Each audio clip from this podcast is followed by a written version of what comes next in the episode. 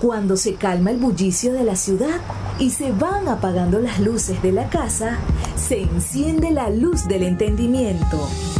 Desde este momento comienza Puerto de Libros, Librería Radiofónica, programa que contiene todos sus elementos tipo A. Puede ser escuchado por niños, niñas y adolescentes sin la supervisión de padres, madres o representantes. Comienza Puerto de Libros, Librería Radiofónica. Este programa llega a ustedes con el patrocinio de Puerto de Libros, librería de autor, ubicada en la vereda del lago y en el Teatro Varal de Maracaibo. Disfruta de los mejores libros a través de su página web puertodelibros.com.be. Sultana del Lago Editores, la única editorial venezolana que te ofrece el servicio de impresión bajo demanda para todo el territorio nacional. Conoce más de sus servicios en sultanadelago.com. Bienvenidos a Puerto de Libros, Librería Radiofónica. Les habla Luis Veroso Cervantes, quien tiene el inmenso placer de acompañarles todas las noches a través de la Red Nacional de Emisoras Radio Fe y Alegría. 23 emisoras conectadas para llegar a sus hogares con buenos libros, con temas interesantes que nos ayuden a transformar la realidad de nuestro país con criterio, porque si usted tiene criterio puede tomar buenas decisiones y hacer del país un lugar mejor. La noche de hoy tengo un invitado muy especial que he estado detrás de él para que nos dé una entrevista casi más de un año, un hombre de, de 32 años, 31 años, 31. nacido en el año 1991, propiamente un millennials. Uh, es José Leonardo, José Leonardo Caldera, quien hoy es el legislador de, de la, del Consejo Legislativo del Estado Zulia, el CLES, pero que se ha venido desarrollando como líder social, como líder político y también como, como profesional, porque no solamente eres licenciado en ciencias políticas, sino que también eres psicólogo. Entonces has iniciado una marcha de actividades en torno a la salud mental de la sociedad, que quizás podríamos hoy conversar un poco sobre qué tan loca está nuestra sociedad o qué tan saludable es la psiquis del venezolano. Pero lo primero es dar un saludo a nuestra audiencia en Puerto de Libros, Librería Radiofónica. Bueno, sí, seguro, de verdad, un saludo a todas las personas que hasta ahora sintonizan este, este programa y bueno, gracias a ti de verdad por la paciencia y por la oportunidad de poder estar acá. Yo he visto no, no te voy a decir que soy un fiel, fiel seguidor, pero sí he visto en varias oportunidades el programa y bueno, para mí es un honor poder estar aquí y que me haya seleccionado para poder ser el primer legislador acá que en pasar por Puerto de Libros. Mira, entrevistamos a, a Iraida cuando ganó, cuando recién nombrada presidenta del CLES, pero fue una tormenta de ideas, así que hoy quizá ya más, esté un poco más sosegada nuestra querida Iraida, quien, sin duda es una mujer que, que, pone alto el nombre de las mujeres zulianas. Pero hablemos, hablemos de ti, hablemos del momento en el cual tú decides estudiar ciencias políticas. Yo imagino el te, pasaría como me pasó a mí cuando, cuando dije voy a estudiar letras eh, en quinto año. ¿no? Y usted va a estudiar letras, pero con ese promedio, ¿usted cómo se le ocurre? Usted tiene que estudiar ingeniería, tiene que estudiar algo que sirva para algo.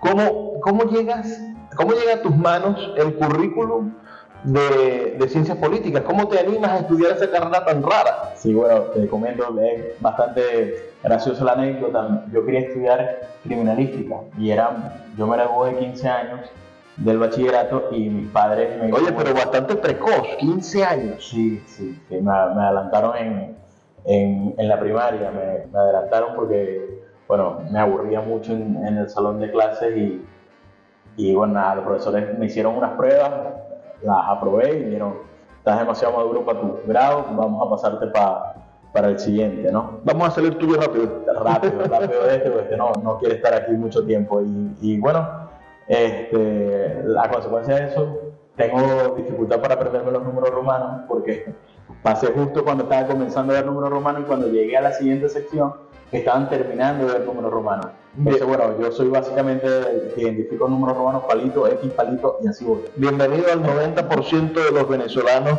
que cuando les colocas una C y una B no saben qué número es. Así es. Entonces, bueno, nada yo decido estudiar criminalística, tenía 15 años, escribo al Instituto Universitario de Estudios Científicos del CPC en aquel entonces, envío un correo eh, explicándoles que, bueno, tenía la iniciativa de querer estudiar eh, criminalística y ellos me responden que, bueno, que, que está muy bien, que les, que les agrada la idea, pero que tengo que esperar tener al menos 21 años para poder ingresar al cuerpo, para poder, para poder estudiar criminalística. Y nada, aplico, ahora que yo soy de la última promoción que aplicó la prueba luz, y en eso, la prueba luz no, la prueba actitudinal, y en eso junto con la prueba luz me dan mis estas opciones de la OXU, que es el resultado de la prueba OXU, por lo que llaman hoy resultado de la prueba es una prueba vocacional, en la cual me indicaban que había sido seleccionado para hacer estudios internacionales en la UCB. Vaya, y, con 15 años, con a Caracas. Exacto, y la realidad de mi familia es que mi familia es muy pequeña, y del puente del lago hacia adelante no tengo más familia. Y mi mamá me dijo, ni de vainas te vas tú para Caracas con 15 años, estás loco, ¿qué tal? Nosotros no tenemos familia allá. Total, yo me quedé pensando como que qué puedo estudiar que les dé más rabia a mis padres, como era, era como una actitud rebelde por haberme truncado el sueño de ser internacionalista. Y, y nada, se, me aparecía como segunda opción ciencia política en la Universidad del Zulia. Y yo le digo a mis padres, bueno, voy a estudiar entonces, me dicen, aquí estudia lo que te dé la gana. Yo pensando que puedo estudiar que les dé rabia, dije, voy a estudiar ciencia política. Y mi padre me pregunta, ¿y eso cómo es? ¿Qué es eso de ciencia política? Y yo dentro de mi ignorancia, porque lo reconozco, pues, yo no sabía para qué era la ciencia política. Y yo, no, papi, eso es como para ser político, como para cambiar la realidad de esa de la que ustedes tanto se quejan. Y él me dice, hijo, ¿y de cuándo acá para robar hay que estudiar? Porque era en parte como que la creencia que había, y sobre todo que yo vengo de una familia que no es política, ¿no? Como tal, y que tengo valores, digamos, de profundo rechazo hacia, hacia la política, porque en mi casa es como que el ser político era sinónimo de, ser ladrón. Básicamente. Bueno, el, político es el culpable de que vaya agua, el político es el culpable de que se vaya luz, el político es el culpable sí, para el venezolano en general. Sí, sí, para la, la, la psiquis del venezolano, el político es el gran responsable de todos nuestros males. Y ojo, no, no estoy eximiendo la responsabilidad de los políticos que bastante que tienen, que tenemos, en cuanto al tema de los servicios básicos, por ejemplo, en lo que afecta al cotidiano, porque para eso somos políticos, ¿no? Como para tratar de, cambiar la realidad. Y nada, así empecé a estudiar ciencia política sintiendo un profundo rechazo por, por la política y queriendo cambiar las cosas. Pero desde chamo entendía como que hay dos, dos formas de cambiar las cosas. O siendo lo contrario a eso que cambias y criticarlo desde fuera, que podía ser, haber sido, no sé, de repente terroristas o, o, y todavía que dentro del terrorismo bueno hay confluyen ideas y, y, pensamiento político no sino puede haber sido no sé de repente algo que vaya totalmente opuesto a la política que es no sé aislarme eh, no saber nada de la sociedad negar los problemas sociales o participar dentro de la política y tratar de cambiarlo. Y bueno M aquí tres horitos después de eso han pasado algunos 12, 12, 11 años y aquí estoy. Ciencias políticas, a los 16, 15, 16 años, parece verdaderamente increíble porque, bueno, ya hoy en la actualidad la política es un asunto que a los jóvenes no les interesa. Yo, uno revisa las dos o tres generaciones anteriores de nuestros amigos, sobre todo de la izquierda, y tú te das cuenta de que esa gente le truncaron la infancia. A los 14 años militaban en, la Liga Socialista, o tenían un FAL puesto aquí, estaban en la guerrilla. A los 18 años, si no habías estado preso tres veces, no, no, no eras nadie. Pero no sé qué pasó después de los años 80 y 90 y, quizás tú como, como, como, psicólogo y como politólogo me podrías decir, bueno, el venezolano decidió que su hijo no iba a participar en política, que a su hijo y su familia le iba a trancar la puerta a la DECO, al copellano, al que viniera a pedir el voto, porque estaba totalmente decepcionado de ellos, y parece que nació ese espacio en el cual los jóvenes bueno, tienen derecho a vivir un mundo donde no exista la política, un mundo donde no, te, donde no haya centros estudiantes, por ejemplo, eso fue otra cosa que nos quitaron de los liceos, nos quitaron los centros estudiantes, nos quitaron, bueno, el, activar al joven. La representación estudiantil, la primera representación estudiantil que es la, la del bachillerato, ¿no? la, la que en tiempo otro hora dio paso a, a, los grandes políticos realmente, pues Rómulo de Calpur, eh, el mismo, hasta el mismo Romulo Gallegos, presidente y muy vinculado a la, a la dirigencia en la generación del, del 28, tiempo posterior también. Este, y, y esos nacen de los grandes liceos del, de, no, claro, es que, el problema es que en el Fermín Toro todo lo que pasó, ¿cuánto daño le ha hecho el Fermín Toro a Venezuela?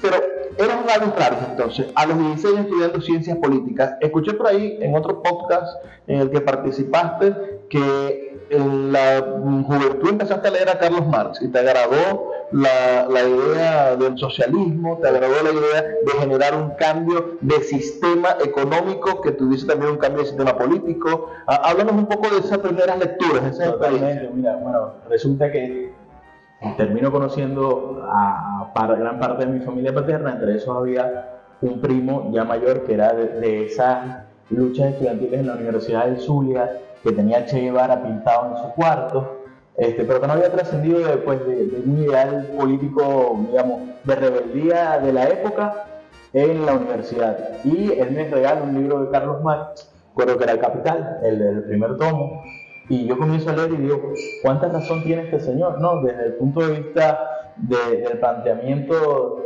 de la igualdad de los derechos, el respeto a la clase obrera. Y porque el, primer tomo demuestra todas las... Es decir, es como, una, como un planteamiento del problema, metodológicamente hablando.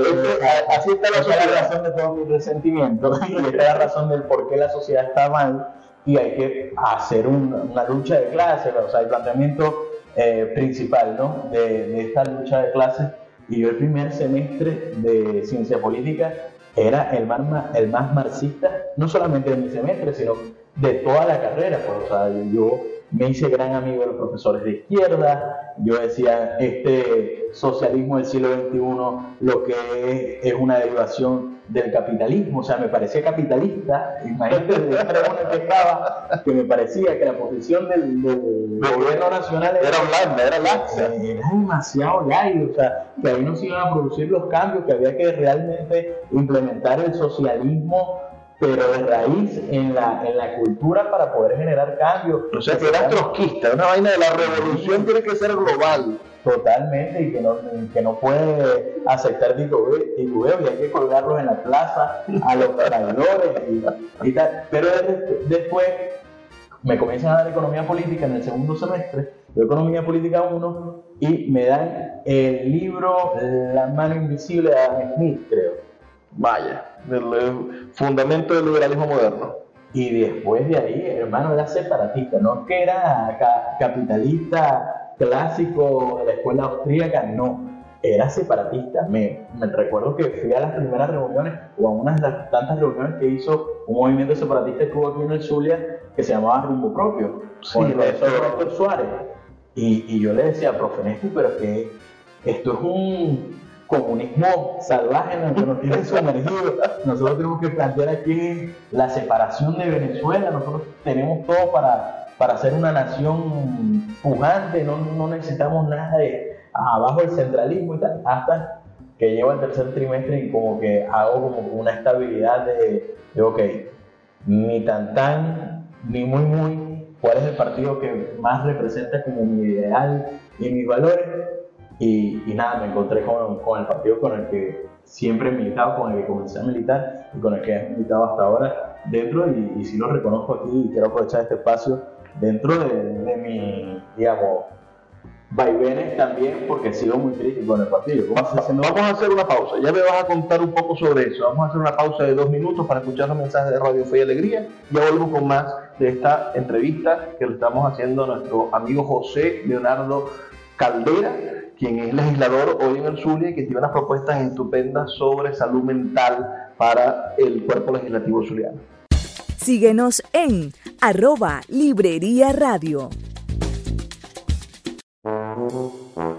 Puerto de Libros, Librería de Autor. Siete años siendo la librería virtual más grande de Venezuela, con dos sedes físicas, una en el Teatro Baral de Maracaibo y otra en la Vereda del Lago. Es un centro cultural dedicado al libro, proyecciones de cine gratuitas, talleres literarios, formación de nuevos escritores, talleres de teatro y de música. todo en un espacio dedicado al mundo de los libros y del conocimiento. Síguenos en nuestras redes sociales arroba puerto de libros y compra todos nuestros libros en la página web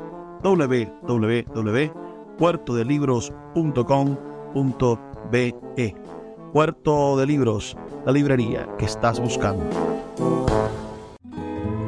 El poeta Luis Peroso Cervantes le acompaña en Puerto de Libros, Librería Radiofónica, por Radio Fe y Alegría, con todas las voces.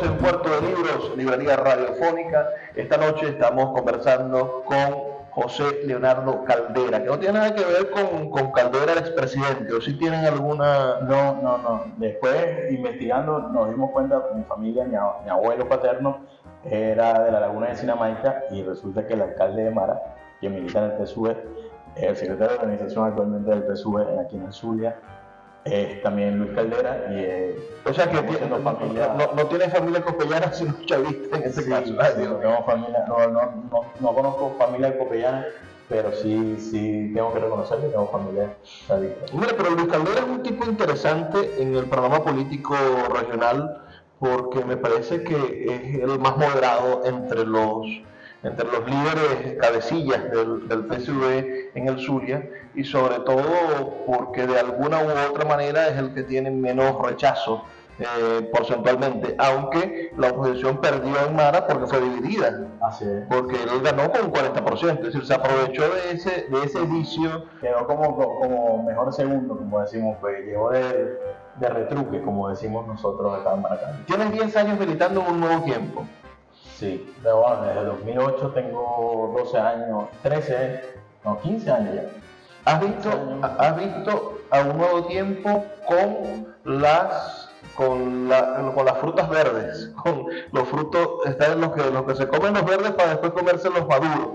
Porque te tocó el momento, bueno, de, de, los problemas internos, de, perder la gobernación, después perder la alcaldía por un, por, un porcentaje, un por ciento, ah, y, y luego resistir, mantener un partido organizado cuatro años sin alcaldía, sin gobernación, sin nada y, llevando palo porque el chavismo no le tiene conmiseración a sus enemigos ah, para después resurgir. ¿Qué, ¿Cómo ha sido esa experiencia de, ser una cara joven en un partido que, que sin duda se ha venido renovando también? Porque eh, eso también ha, ha sido es decir, un partido se renueva porque los jóvenes hacen que se renueve, porque si no, no hubiese la posibilidad de renovación. Nadie quiere, nadie quiere cambio en ningún lado. El ser humano tiene una resistencia natural a todo lo que implica el cambio, ¿no? porque genera incertidumbre y la incertidumbre es el principal de los malestares de, la psique, del, del pensamiento, de la salud mental. Y bueno, nada, estos 15 años han sido de verdad como tú bien lo has descrito, un vaivén de, emociones, de tensiones, de luchas internas primeramente y luego ya consolidados como equipo, amalgamados pues, eh, una lucha también al exterior para tratar de brindar una propuesta de, de, renovación, de cambio, de frescura, de inteligencia. Yo creo que en eso ha cumplido un papel fundamental este señor que está pintado acá atrás, que es nuestro gobernador Manuel Rosales, quien ha... Los que no están viendo el video, estamos en una sala de la sede de, de, Un Nuevo Tiempo y tenemos una fotografía de Manuel Rosales de hace también como unos 10 años de, de fondo, con precisamente rodeado de gente, porque es un fenómeno político Manuel Rosales. Es un hombre que de verdad tiene la capacidad de conectarse con la gente en el Zulia y, por más de que, bueno, de que quienes lo adversan digan que, que, no, que no tiene buen discurso, etcétera, cualquier cosa que digan, quizás no le hace falta tener la oratoria de Rafael Caldera para decir con pocas palabras lo que la gente quiere escuchar y conectarse con la gente. Y sobre todo por la manera de hacer, porque si alguien tiene que reconocer aquí que, que, ha aprendido algo del gobernador de Manuel Rosales, he sido yo, y ha sido una lección de humildad para mí, porque yo al principio era súper crítico aún sigo siendo crítico de, de, varias formas en las que el gobernador implementa su actuar político, pero él me ha demostrado la confianza que, que, confía en alguien que es crítico a él, que ha sido crítico toda la vida a él, y que hoy me, tiene, me ha dado la oportunidad de ser vicepresidente por segundo periodo consecutivo dentro del partido Nuevo Tiempo. Y, y, eso ha sido para mí una gran lección de humildad porque, a ver, el político, el común denominador del político, quiere tener a su lado a alguien que lo alude, que, digamos, que lo estimule, que le diga que le está haciendo bien, que no le critique. Lo, lo, lo, lo dijo de manera maravillosa a Hans Christian Andersen en el traje nuevo del emperador, ¿no? Es decir, el emperador sale desnudo y todo el mundo dice que bien le queda ese traje emperador, y esas pieles, y esos colores, y esos oropeles. Claro, claro, sí, sí, muy, así mejor planteado no, no, no puedo haber hecho. Pero, pero sí, es algo que él realmente me ha brindado mi oportunidades de aprender, que más que el hablar está el hacer y el compromiso de, de rescatar la palabra empeñada. Y en eso para mí sí a pesar de lo crítico que haya sido que, o que sigo siendo de, de algunas cosas, eh, el gobernador me ha dado la, la, oportunidad de demostrarme también que, que, es necesario escuchar a los demás, que es necesario a veces tener la humildad de reconocer que no siempre se puede tener la razón y, y que es importante seguir motivándose internamente pese a las adversidades. Él ha resistido asilo político, ha resistido encarcelamiento, ha resistido eh, digamos, denuncias, acoso por parte de sus propios compañeros, digamos, de, de, de la oposición. De la oposición, exacto. Y, y, él nunca le escucha una palabra de odio, de resentimiento hacia los demás. Y yo creo que eso es parte fundamental, por lo menos con lo que conmigo ha conectado el liderazgo de, Manuel Rosales.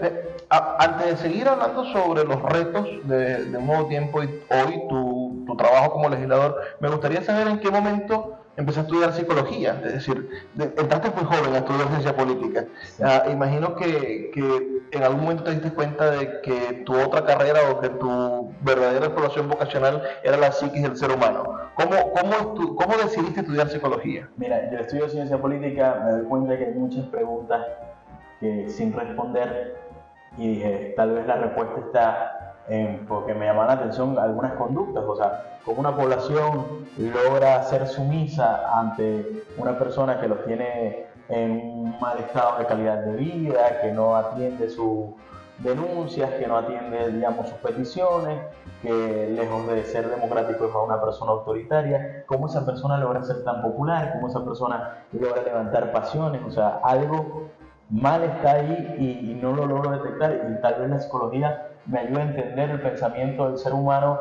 y, y por qué actuamos como actuamos frente a alguna circunstancia y cómo, porque una población actúa de una forma determinada y otra actúa de una forma totalmente distinta ante un mismo hecho. Y dije, nada, a lo mejor la respuesta está en la psicología, me entré a estudiar psicología para ver si encontraba respuestas a todas mis preguntas y salí con más preguntas que respuestas. Más preguntas incluso que cuando estudié ciencia política. Termino de estudiar ciencia política en el 2011, presento mi tesis. ¿Es de la primera o segunda promoción? Porque esa es una carrera, es una carrera muy, muy, reciente en la Universidad del Zulia, ya en la Universidad Rafael Urdaneta. Tiene más de, creo que 50 años, cumplió la primera promoción no hace mucho. Pero en la Universidad del Zulia era, yo era la quinta, sexta promoción. Por yo, ese yo, tema yo de los muy números- amigo, por ese tema de los números romanos no sé muy bien, no recuerdo muy bien. he sido muy amigo de miembros de la primera promoción, de Joan, de Joan López, Claro. de, de Douglas. Douglas. Ah, y por supuesto de Eddie, Eddie Reyes, al cual le he publicado yo ya tres libros a Eddie. Eddie es poeta y su tesis en ciencia política fue sobre la música protesta en la política venezolana. Una tesis estupenda, analizando a, a, a Ali Primera, a, a Joan Manuel Serrat, a toda esta gente, y, y cómo influyeron en el discurso político venezolano. In- Interesante. ¿Sobre qué fue tu tesis? Mi tesis fue sobre marketing político en ciencia política y en psicología fue sobre el sentido de identidad, la creación del sentido de identidad del venezolano, que es lo que nos hace a los venezolanos sentirnos venezolanos y parte del análisis del perfil del, del político venezolano también. ¿Te ha tocado dirigir la, parte, la, la participación ciudadana en el, en el partido? ¿Te ha tocado ser, bueno, quizá un, una bisagra entre la sociedad civil que reacciona en contra de los políticos, así como bueno, el, vecino hoy le tiene rabia o le tiene rechazo al partido político, las organizaciones de la sociedad civil, la le tienen también como, como pruritos, ¿no? Parece que, que, la política es algo pecaminoso o algo malvado que va a venir a influir o a manchar las asociaciones civiles y, las causas nobles e impolutas. ¿Cómo has logrado sobrevivir o, hacer que el partido no pierda la conexión con la gente, con la asociación de vecinos, con la junta de condominios? ¿Cómo has hecho que eh, trabajes junto a la Cruz Roja, junto a las organizaciones sin fines de lucro? Cuéntanos un poco de esa, de esa labor del el político más allá del, de la maquinaria electoral, porque estamos acostumbrados, creemos que la política es solamente ir a buscar votos, pero eh, es una relación muchísimo más compleja. Sí, bueno, yo creo que yo soy de los que piensa que los, los, políticos tenemos una deuda histórica con, con, Venezuela, en particular aquí en Latinoamérica y sobre todo en Venezuela, porque eh, tenemos una deuda con el nivel pedagógico con el que hemos implementado las políticas. Nosotros hemos dicho desde la antipolítica a los actores políticos como que mira, este, todo lo que huele político, todo lo que huele partidos políticos nos sirve y son los causantes de todos nuestros males, porque estamos acostumbrados, vivimos, bueno, según eh, los grandes autores de, la psicología social en Venezuela, eh, vivimos en un estado paternalista donde las expectativas de la mayoría de los venezolanos es que tengamos como un gran gendarme que resuelva todos nuestros problemas, porque nosotros... Ernesto Valladilla nace el gendarme, el gendarme necesario para explicar un poco la fuerza de Gómez en la sociedad. Exacto, y, si te pones a ver todos los hechos políticos recientes, el, ascenso de, Chávez viene de la antipolítica, de la lucha en contra de los copellanos y los adecos, y la gente votaba por él porque decía que era un militar que hacía falta, ¿no?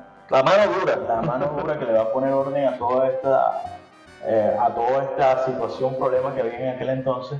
Y yo creo que nosotros los políticos hemos tenido como esa falla a nivel pedagógico de explicarle a la gente que sin su participación, sin ellos no se involucran y si seguimos rechazando la participación política y la política partidista, que es otra cosa, vamos a dejar en, en el gobierno a personas que van a terminar adoptando conductas o que ya tienen conductas sociópatas que se creen ungidos por la divinidad para conducir la, la, nación, para conducir los destinos de millones de venezolanos. Y ahí es donde está el problema, la, antipolítica te, arrastra a, a, una situación de, de creer en, en. Vamos a hacer una pausa, todavía no vamos hasta el final, vamos a hablar del final ahorita. Una pequeña pausa de dos minutos y ya volvemos con más de Puerto de Libros, Librería Radiofónica. Escuchas Puerto de Libros con el poeta Luis Peroso Cervantes. Síguenos en Twitter e Instagram como arroba Librería Radio. El poeta Luis Peroso Cervantes le acompaña en Puerto de Libros, Librería Radiofónica, por Radio Fe y Alegría, con todas las voces.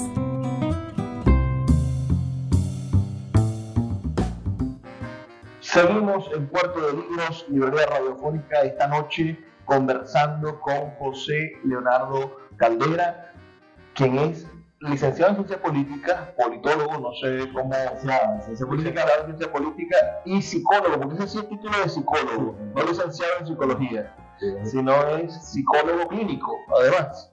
¿Estudiaste clínica o estudiaste ocupacional? No, social. social. sí, sí, aquí puedes hacer educacional, social eh, clínica, eh, y la tercera no recuerdo, ah, la, cuarta, perdón, organizacional. El cuatro, organizacional, clínica, social y educativa. Y, en, esa es la Universidad Rafael Urdaneta, que es la única universidad que tiene como pregrado psicología, se puede estudiar en la Universidad del Zulia, pero si eres médico. Es decir, un médico puede estudiar después el posgrado en psicología y ser médico psicólogo. Ah, pero la noche de hoy estamos intentando conocer un poco a este joven, es joven, es más joven que yo, nació en el 91. me siento, me siento viejo, ¿qué vamos a hacer? Pero yo tengo 34. Ah, no. Bueno, pero todavía estamos en la, en, la línea de los 35. De ahí... no, no, no, igual yo te entiendo. Yo hace 5 años que ya yo me siento joven. Bueno, desde que empezaron a decir señor, o desde que mi hijo me dice que soy papá, pero en tu tiempo, a tu edad, ah, ya, las cosas van cambiando. Mira, eh, viviste también momentos interesantes, es decir, el, ¿cómo, viviste los tiempos de la guarimba? Tú como joven político, ah, ¿fueron momentos difíciles para el país? Ayer hace unos días entrevistaba, presentamos un libro de un psicólogo, por cierto, venezolano que vive en, en Brasil, porque en el 2014 se lo llevaron preso a él, a su mamá y a todos los que hicieron protesta en la comunidad, los criminalizaron y desde entonces la persecución no cesó y tuvo que irse del país. Muchísimos jóvenes de nuestra generación, yo nací en el 89, tú en el 91, esta generación de los milenios venezolanos, lo que menos hemos tenido son las mieles de, esa generación computarizada y tecnológica, sino que nos hemos enfrentado bueno, a un país eh, que ha cambiado desde ser miserable, desde que no teníamos ni, ni harina pan, ni, pan en la panadería, hasta este país hoy raro que, que, parece que avanza por un lado y parece que la miseria también avanza y que van como, como una carrera de caballos corriendo los emprendedores y, y la miseria. Pero Hablemos del 2014 y 2017, esos son los momentos tan duros de la política y sobre todo de la juventud venezolana, la guarimpa. ¿Cómo viviste eso? Y tú, como activista político, ¿cuál fue tu posición? ¿Cuál fue tu manera de, afrontar ese, ese reto para la juventud? Porque no vimos quizá a, los políticos de la vieja guardia, bueno, rompiendo ni, ni, ni, tracando calles, ni exigiendo derechos de manera violenta, sino que fueron los jóvenes los que dijeron, bueno, me cansé y yo quiero que haya un cambio hoy. Claro, sí, yo creo que, ahí se, se combinaron muchas emociones, muchos factores, y yo recuerdo que en aquel entonces escuchaba y aún lo escucho de vez en cuando un grupo de rap cubano que se llama Los Aldeanos. Y ellos tenían una canción en la que establecen una de sus frases que es, existen dos realidades, la tuya y la mía, referente al, gobierno de Cuba, pero para pero lamentablemente para ustedes, a mí me tocó la más judía, por no decir la palabra. Y yo creo que representa muy bien el, sentimiento de aquel entonces, ¿no? del 2014, donde nosotros como políticos sentíamos el legítimo interés y la necesidad de urgencia de hacer, generar un cambio político y, que tal vez por las hormonas de aquel entonces eh, no medíamos incluso las consecuencias de, algunas acciones que terminaron, hay que reconocerlo con responsabilidad, eh, siendo violentas. Ojo, no solamente fue de parte de los que estábamos protestando, también se reprimió con mucha violencia a unos jóvenes que estábamos en la calle pues luchando por lo que sentimos legítimo, que es nuestro derecho a opinar, nuestro derecho a alzar la voz, y yo, yo, no saco de mi cabeza la imagen de la tanqueta esa blanca de la Guardia Nacional con la música de Mira a todo volumen en los altoparlantes, persiguiendo a los muchachos y tirándoles de la camioneta. es, que, era una situación muy surreal, porque tú decías, ¿por qué lo que me tienen que defender y que lo que tienen que garantizar el Estado de Derecho y que aquí se respete la opinión de la mayoría, ¿por qué lejos de apoyarme están, o sea, persiguiéndome porque están y, dentro de ese episodio también hubo mucha persecución, mucha, este, mucho ensayamiento absurdo contra personas que, si te pones a ver, la mayoría, no solamente los dirigentes políticos, la mayoría de las personas de aquí que se atrevieron a protestar en aquel entonces sufrieron fuerte persecución, represión y hasta el sol de los condenado al exilio que ha dejado cierto, o sea, yo, yo soy de los que piensan que hay un, estamos en un nivel ahora de estrés traumático como sociedad, como sociedad Hoy en día no quiere, la gente no quiere saber nada de los políticos, de los partidos políticos, porque siente la decepción que se vivieron en esos años de la impotencia de saber que estás haciendo todo lo que está a tu alcance, que salir a la calle, manifestar, a protestar, poner tu vida y tu piel en riesgo para que, pero no fue y que no se y que no se logró concretar en su momento. No, creo que fue una oferta, una oferta irresponsable, ahora bueno, ya, ya que somos unos treintones, una oferta irresponsable decirle a la gente, en vez de organicémonos para ganar unas elecciones, decirle a la gente, bueno, vamos a, a, a, trancar la calle porque queremos que se vaya ya. Sí, sí, no, totalmente. Cuando lo piensas en frío, dicen, ok, había muchas razones por las cuales protestar.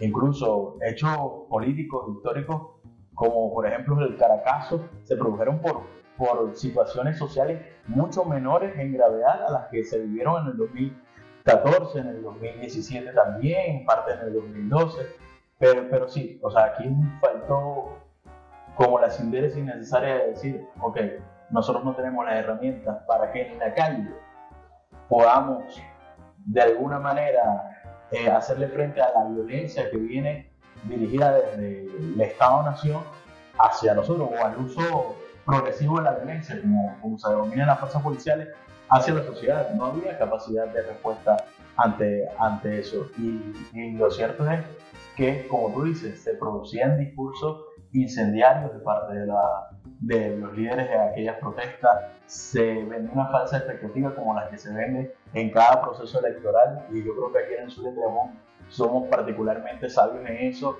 de saber de que siempre se puede estar peor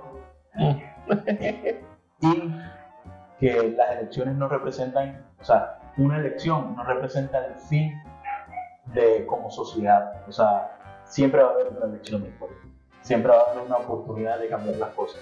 Y ejemplo de eso ha sido nuestro Estado. Mira, hemos, hemos vivido momentos difíciles como, como país. Yo he tenido la oportunidad de entrevistar a algunos políticos en este programa y, y, creo que eres el más joven que tengo la oportunidad de entrevistar. Y eso me alegra muchísimo porque me permite hacerte preguntas que es imposible preguntarle a alguien que, que militó en el, en, el MAS, que es fundador del MAS, por ejemplo.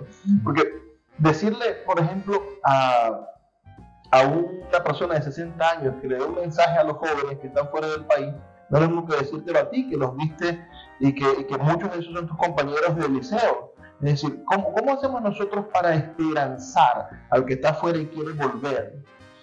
Y hay algunos que no pueden volver porque tienen una medida cautelar o porque tenía régimen de presentación incluso la frontera y ahora si, si vuelve va preso. Es decir, ¿Qué mensaje le podemos dar a un joven venezolano que, que ve las elecciones del 2024 como una oportunidad de regresar al país? Mira, yo creo que desde el sentido de, según mi tesis de pregrado de psicología sobre el sentido de la identidad del venezolano, es reconocer que la, el venezolano y que Venezuela está donde esté cualquier venezolano, que digamos, el país no se va a acabar, pero que el país está frente a una oportunidad muy grande y muy bonita de dirimir sus diferencias en un proceso electoral y que vale la pena por Venezuela, todos los esfuerzos, todos los sacrificios, todas las luchas que haya que dar, porque ya lo decimos ahora como con la experiencia de haber ido a la calle, de ver a nuestros compañeros caer y, y de ver la impunidad campante. Dijimos, ok, esta no es la ruta, pero el mejor homenaje, o sí, la mayor honra que podemos dar aquellas personas que perdieron la vida creyendo tal vez en la, en la, alternabilidad del poder, eh, es que nosotros lo concretemos por medio de una elección por medio de organizar a la sociedad, de, explicarle a la gente a través de estos medios y, y, de todo lo que tengamos a nuestro alcance, del TikTok, de todo lo que salga, poder explicarle a la gente la, la importancia y la urgencia de cambiar el modelo político para transformar y poder de alguna vez por todas ser este país que, todos queremos, deseamos y, que estoy convencido de que, más pronto que tarde va a. Dijiste lo que me interesó. Venezuela sufre estrés postraumático. El zuliano y el venezolano en general pienso en el tachirense, nos escuchan de Táchira, nos escuchan en todo Apure, nos escuchan en, Bolívar. Y hoy a la gente se le va la luz y la gente no tiene ganas de ir a, protestar, como quizás pasó en algún otro momento, o, se va el gas, o se va el agua y la gente no protesta. Eso es parte de ese estrés postraumático, el, el, el mal servicio y también la persecución del que protesta. Uh, es parte también de, de, un proceso de maltrato que ha recibido el ciudadano y el ciudadano está cohibido hoy, está traumado hoy para protestar. Claro, y no solamente traumado, hay un proceso que se llama la intención aprendida, que es que básicamente cuando tú sometes a un sujeto a una cantidad de, estímulos adversos, de desesperanza, que dices como que, mira, no importa lo que hagas, esto no va a cambiar el cuerpo y la mente del ser humano que está hecho para adaptarse al medio, adaptarse a las circunstancias, hasta que llega un punto en que te dicen, mira, se te va a ir la luz, se te está yendo cuatro horas, ahora te la vamos a quitar dos horas porque estamos avanzando en la recuperación del sistema eléctrico, patria o muerte venceremos, y, y tú llegas a sentir como hasta la, en cierto punto un agradecimiento porque ya no te lo están quitando, no estás viendo, ya, ya, los coach del positivismo. Estás viendo el vaso medio. Estás viendo el vaso medio vacío, ahora te están dando dos horas menos, piensen en las dos horas menos. Y no, es que, y ojo, eso no, no, es, no es algo con lo que tengamos que luchar. No es que ahora te están dando dos igual y tienes que salir a matarte. No, es que simplemente tienes que entender que tu organismo está diseñado para adaptarse y que mientras más rápido se adapta, bueno, más, más vivible es el ambiente. Y vivimos actualmente en un ambiente, pues, que todos entendemos como bastante adverso, que, que pone a prueba todos los días las herramientas psicológicas del venezolano para salir adelante, para salir a la calle. Cuando aquí no hubo en el Estados Unidos, no sé, bueno, en el Táchira también tengo información de que fue así en un momento cuando el tema de la gasolina se acabó el transporte público, salimos con las bicicletas. Este, volvió la gasolina, guardamos las bicicletas y salimos otra vez. Que, bueno, las caminatas, dice en 2014, 2017, recuerdo que se veían a las horas pico las marejadas de gente caminando hacia su sitio de trabajo y regresando a sus hogares después en la tarde. Entonces, el ser humano tiene una alta capacidad de adaptarse lo que a lo que no nos podemos adaptar los venezolanos es al tema de la mediocridad y al resignarse a vivir bajo estas circunstancias porque a un pequeño grupo de personas pues no le interesa resolver los problemas. Vamos a hablar en el siguiente segmento, que es el último, sobre la esperanza, sobre los proyectos que, que estás introduciendo en el Consejo Legislativo y por supuesto cuál es la propuesta que tiene un nuevo tiempo para el país en, en el marco de estas elecciones primarias que vienen. Vamos a hacer una pausa de dos minutos y ya volvemos con el último segmento de nuestro programa Puerto de Libros, Librería Radiofónica. Síguenos en arroba Librería Radio. El poeta Luis Peroso Cervantes le acompaña en Puerto de Libros, Librería Radiofónica, por Radio Fe y Alegría, con todas las voces. Así llegamos al segmento final de nuestro programa Puerto de Libros, Librería Radiofónica. Ahí atrás, Manuel Rosales, escuchando todo lo que decimos. Atento, no se ha movido.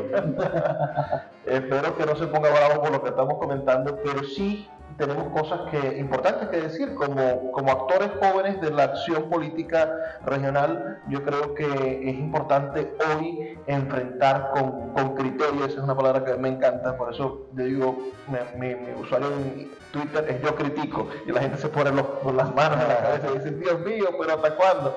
Bueno, pero es que tú criticas porque tienes criterio, tienes que ejercer el criterio y criticar. Lo que pasa es que estamos acostumbrados a que la crítica sea destructiva. Tenemos que aprender también a criticar en positivo, a hacer críticas que, que, que, generen. No siempre los críticos de la cocina ni los críticos del cine son, o sea, se encargan de hacer la crítica negativa.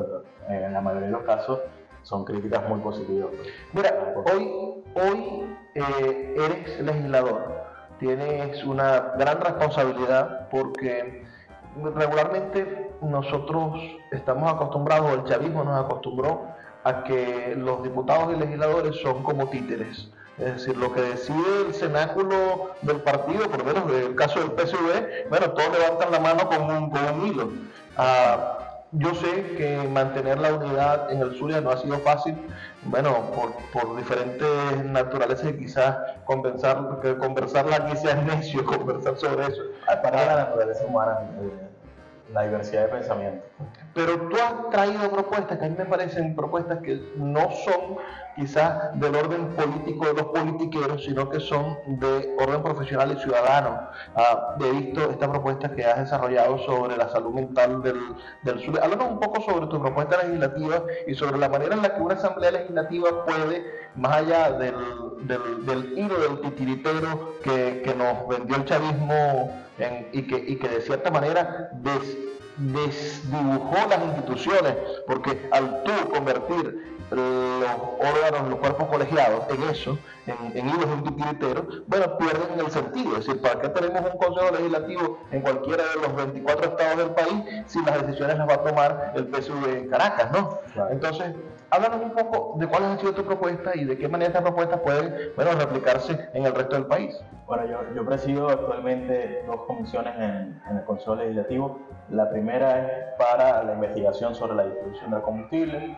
Esa, bueno, gracias a Dios ha dado interesantes resultados. Se ha podido normalizar hasta cierto punto el tema de la distribución del combustible en la región. Eso tengo que reconocer, no es solo por, por iniciativa mía, ha sido por, por, un cúmulo de esfuerzos que se han generado de parte de los tres niveles de gobierno, de todos los niveles de gobierno realmente, y actualmente que es la, mi, mi misión de vida actualmente, que es la promoción de la ley de salud mental para el Estado Zulia, que busca básicamente generar políticas públicas para garantizar el acceso público y de calidad a la atención psicológica y psiquiátrica en los casos que así lo amerite para nuestra población, porque actualmente nuestra generación, como te digo, como sociedad hemos sufrido un daño antropológico importantísimo. O sea, eso de la vivencia criolla del venezolano, eso de tener que hacerle frente a ocho horas sin electricidad y al otro día pararte para una jornada laboral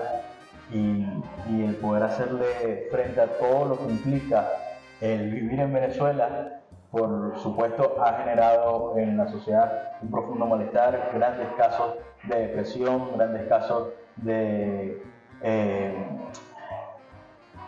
de inestabilidad emocional. Eh, se ha incrementado el número de suicidios en Venezuela, particularmente. Que, que no era un problema el suicidio en, en, Latinoamérica, no era, no era preocupante, pero en Venezuela está creciendo significativamente comparado con el resto de los países latinoamericanos. Sí, sí, por supuesto. Y, y, y no, no, claro, no como Europa, donde las tasas de suicidio o, o, o Asia. O, o, como, o como en Asia, pero es que nosotros tenemos nuestra particularidad también por, por fruto de nuestra idiosincrasia. Por ejemplo, nosotros los procesos de duelo, y mucha gente tal vez no lo sepa, pero para los venezolanos, a diferencia de la mayoría de los latinoamericanos y del resto del mundo, los venezolanos son los que tienen los tiempos de duelo mucho más prolongados, porque nuestra vinculación familiar, por lo general, ha sido un núcleo cerrado. Hay historias de cientos de años de países con cultura migratoria. O sea, hay países, por ejemplo, Italia, España, que, que se ha caracterizado, bueno, no, no, establecen vínculos afectivos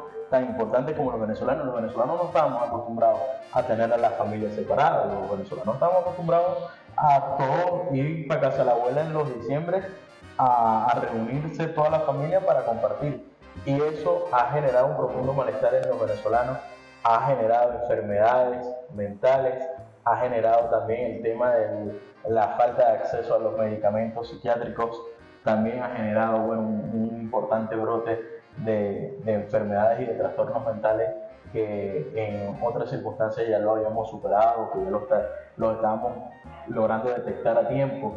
Y hoy en día esta ley lo que busca es la generación de eso, de políticas públicas, para que tú en cada espacio de tu comunidad puedas tener la oportunidad de ser atendido por un psicólogo, por un psiquiatra. La, la pregunta de las 64 mil ¿es ejecutable esa ley? Totalmente. Yo me enfoqué y no yo. La comisión en la que presido se ha enfocado en generar esto, políticas públicas que realmente sean viables, que no representen un gasto importante. Porque hay una ley de cultura que es letra muerta, Uh, donde dice que el, el, el 5% del presupuesto del Estado tiene que aplicarse a cultura. Eso no lo va a dar nadie. Sí. Uh, eso, eso, el legislador puede tener muy buena intención, pero puede producir un cuerpo de ley que sea inaplicable. Totalmente. No, en este caso nosotros básicamente lo que estamos haciendo es buscar la promoción y comenzamos dando el ejemplo. Yo dije, yo no voy a hablar de salud mental en el Consejo Legislativo si en el Consejo Legislativo no tenemos psicólogos. Empezamos contratando psicólogos y hay varias instituciones ya que han empezado, porque estamos dando el debate público sobre la importancia de la salud mental, que han comenzado a contratar psicólogos para atender y se han dado cuenta que tener al personal en control no solamente de la salud física, sino también de la salud emocional, es, hace mucho más rentable el, el tema de, de, de, un trabajador mucho más productivo.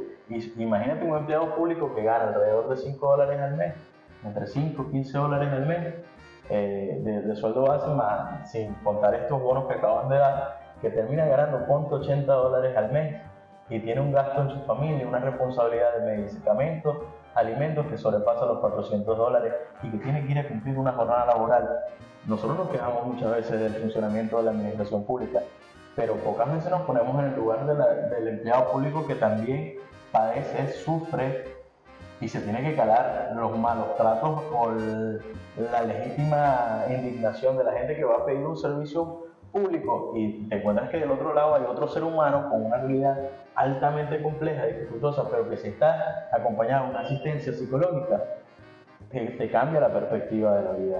Mira, ahora pasemos a la a la vinculación general, ya más allá de estas propuestas que espero que, sean públicas muy pronto y que la gente las puede, que otros consejos legislativos, otros ciudadanos puedan copiarlas y proponerlas en sus estados, porque tenemos un discurso para todo el país. En ese sentido, para todo el país, ¿qué propone un joven de, de un partido político como un nuevo tiempo a la sociedad venezolana? Hoy un nuevo tiempo no lleva candidato a las primarias eso me pareció extraño a muchísimas personas. Todo el mundo decía, bueno, Nuevo Tiempo va a ser, es el primero que tiene candidato, el que tiene, el, único que tiene candidato seguro, juraban y, perjuraban. Y resulta que Nuevo Tiempo fue el que dijo, no, yo voy a dar un paso al lado, porque aquí lo que tenemos es que en vez de poner mil nombres, es buscar la unidad. Pero ¿qué, qué propuestas tienen los jóvenes de un nuevo tiempo para Venezuela?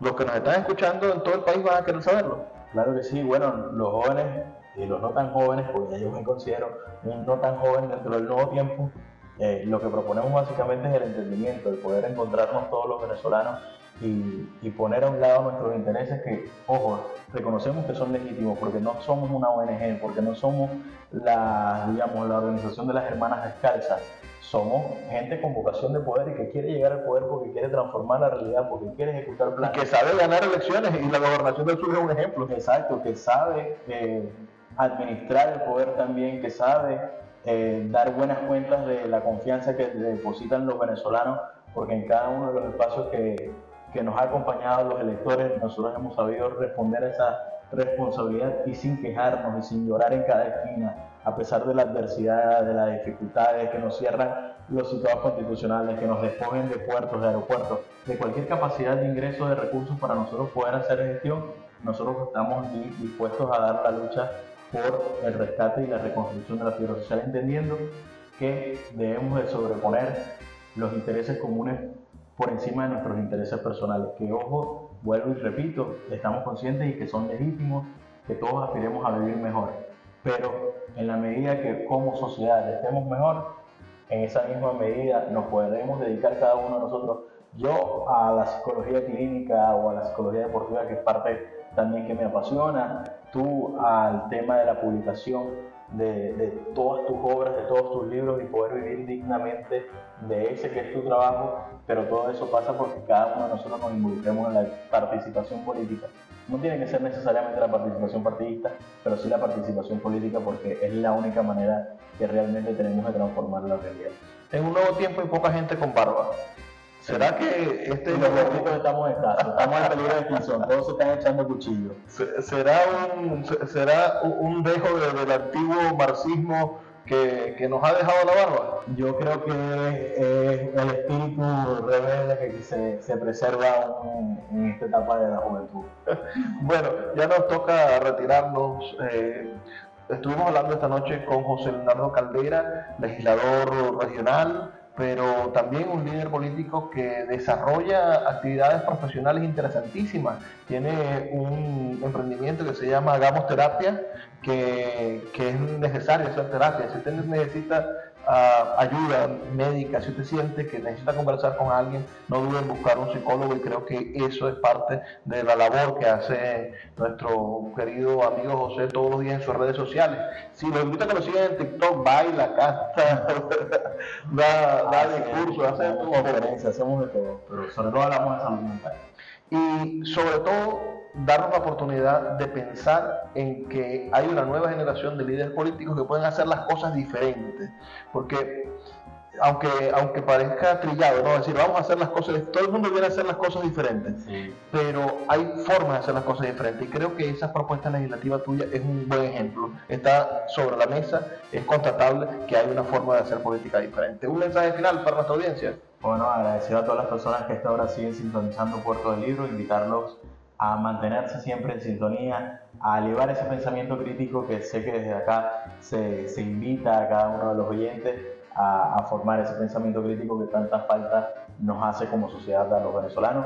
Y bueno, un mensaje de fortaleza, de unidad y sobre todo de esperanza a todas las personas que nos escuchan, sobre todo los que están fuera de la frontera de nuestro país, de decirles que aquí se están construyendo una vanguardia de una generación política que piensa distinto y que actúa distinto también. Y para todos ustedes que nos han acompañado hasta esta hora, agradecerles infinitamente que lo hagan. Les recuerdo que estamos aquí de lunes a viernes. En la mayoría de las emisoras de 9 a 10 de la noche, en otras de 10 a 11, pero todas en la Red Nacional de Emisoras Radio, Fe y Alegría. Trabajo para ustedes Luis Peroso Cervantes. Nos escuchamos el día de mañana. Por favor, sean felices, lean poesía.